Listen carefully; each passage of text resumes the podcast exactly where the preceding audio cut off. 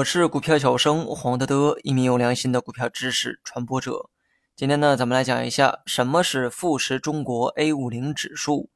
股票指数呢，想必大家都已经知道，因为早期的内容呢，我就讲过股票指数的概念。而今天我要讲的这个指数啊，也是一个股票指数，只不过这个指数呢有点特殊，有那么一点洋气，因为呢它不属于国内的指数，但是与国内的市场呢息息相关。它的名字叫做富时中国 A 五零指数。指数这个东西啊，就是一种统计的方法，根据某些条件编制成一个指数就可以。比如说我们最熟悉的上证指数，上证指数呢是由上海证券交易所编制的，只要是在上海交易所挂牌上市的公司，都会纳入到上证指数当中。反过来呢，我们再来看一下富时中国 A 五零指数。这个指数啊，是由一家名为富时罗素的公司编制的。这家公司呢，是一家英国的公司，同时呢，也是著名的指数编制公司。啥叫指数编制公司？意思是说，这家公司啊，主要就是做指数编制的。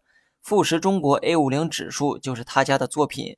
那既然是指数，总得有成分股才对。比如说，上证指数的成分股是所有在上海交易所上市的股票。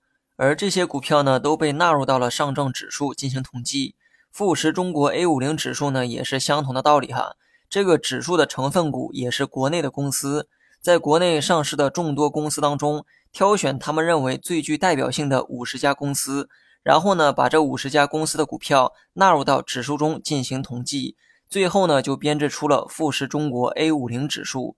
所以呢，A 五零中的 A 指的就是 A 股。五零呢，指的就是 A 股中的五十家公司。那么问题来了，一家老外的机构用中国的公司编制了一个股票指数，对于我们来讲有何好处呢？首先啊，好处呢肯定是有的。开头呢我就说过哈，富时罗素是一家全球著名的指数编制公司。如果国内的公司能够编制到它的指数当中，意味着公司的这个曝光量得到了提升，同时呢也会引来更多外资的关注。相比发达国家的资本市场，国内的股市呢还是相对封闭、相对落后的。